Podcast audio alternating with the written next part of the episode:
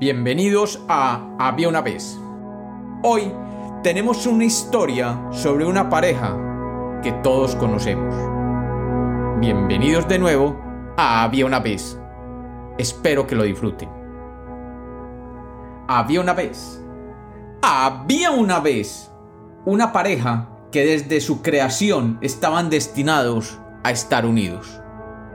La primera vez que se encontraron vieron que eran iguales en todo, que eran básicamente la copia fiel del otro, tanto en apariencia como en razón de vida, y que todos los elementos de su vida los llevaban a estar ligados el uno al otro.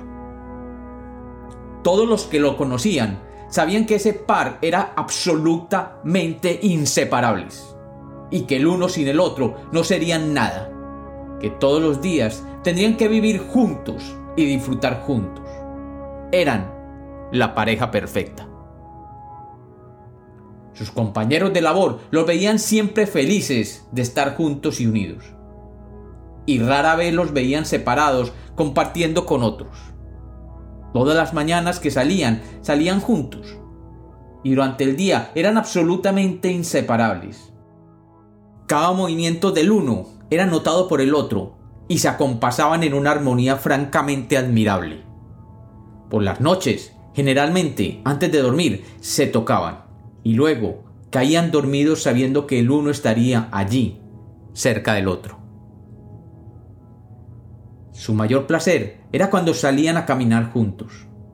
Sabían que en esas largas caminatas podrían compartir experiencias maravillosas, y que si bien llegaban con el sudor corriendo por todo su cuerpo, el solo haber estado con el otro era la mayor de las satisfacciones eran de nuevo la pareja perfecta. Vivían juntos, trabajaban juntos, se divertían juntos y durante el día podían sentir y vivir hasta el último movimiento del otro. Cuando se miraban a un espejo por casualidad, no podían distinguir quién era quién y se reían de verse así, tan compenetrados.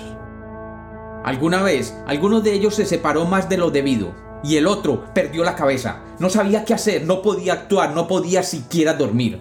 Solamente cuando el otro regresó pudo reconciliar su vida y no se atrevió a preguntar siquiera dónde había ido o qué había hecho durante esas largas horas en que no estuvieron juntos. Pero el tiempo fue pasando.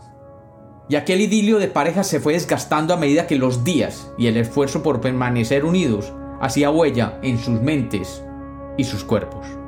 Un día, uno encontró que el otro, en un día de descanso, se encontraba muy junto a otro ser de diferentes características. Este ser era claramente de color diferente y parecía que se encontraba atraído hacia su pareja. Las recriminaciones no se hicieron esperar y la pareja solamente podía balbucear que nada ocurría, que era una coincidencia, que era simplemente una reunión inocente, pero que además sabía que eran totalmente incompatibles y que jamás saldría con aquel otro ser tan diferente. Pero allí estaba la duda. Después de años de vivir juntos, respirar juntos, dormir juntos y recorrer mil caminos juntos, la duda era ya una realidad. La recriminación llegó y el resentimiento llegó con ella. Sus cuerpos y sus mentes comenzaron a rasgarse con la duda y la tensión fue apareciendo. Ya sus cuerpos no eran tan ágiles y tersos como solían ser, y ya el simple contacto entre ellos no hacía saltar las chispas que anteriormente se producían. Su piel comenzaba a desgarrarse y a perder el suave color que antes tenía, y al mirarse no sentían la pasión que antes tenían cuando por la noche dormían enredados el uno con el otro. Y llegó aquel día. Aquel día en que uno, sin confesarle al otro, decidió dar el paso final. Aquella mañana de domingo lo tenía todo planeado. Sabía que tomarían un baño juntos, como usualmente lo hacían, y que tendría la oportunidad de acariciarse y tocarse por última vez. Y no dejaría que sus intenciones se notaran.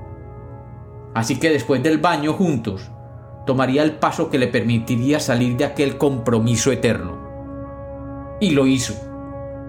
Cuando después del baño se dedicaron a secarse, se acercó a la pared y haciendo el mayor esfuerzo posible por permanecer contra la pared mientras su pareja se preparaba para salir, vio, como por arte de magia, que nadie nunca ha podido resolver, su cuerpo desaparecía y era transportado a otra dimensión a la que llegan todas las medias que se pierden en la secadora.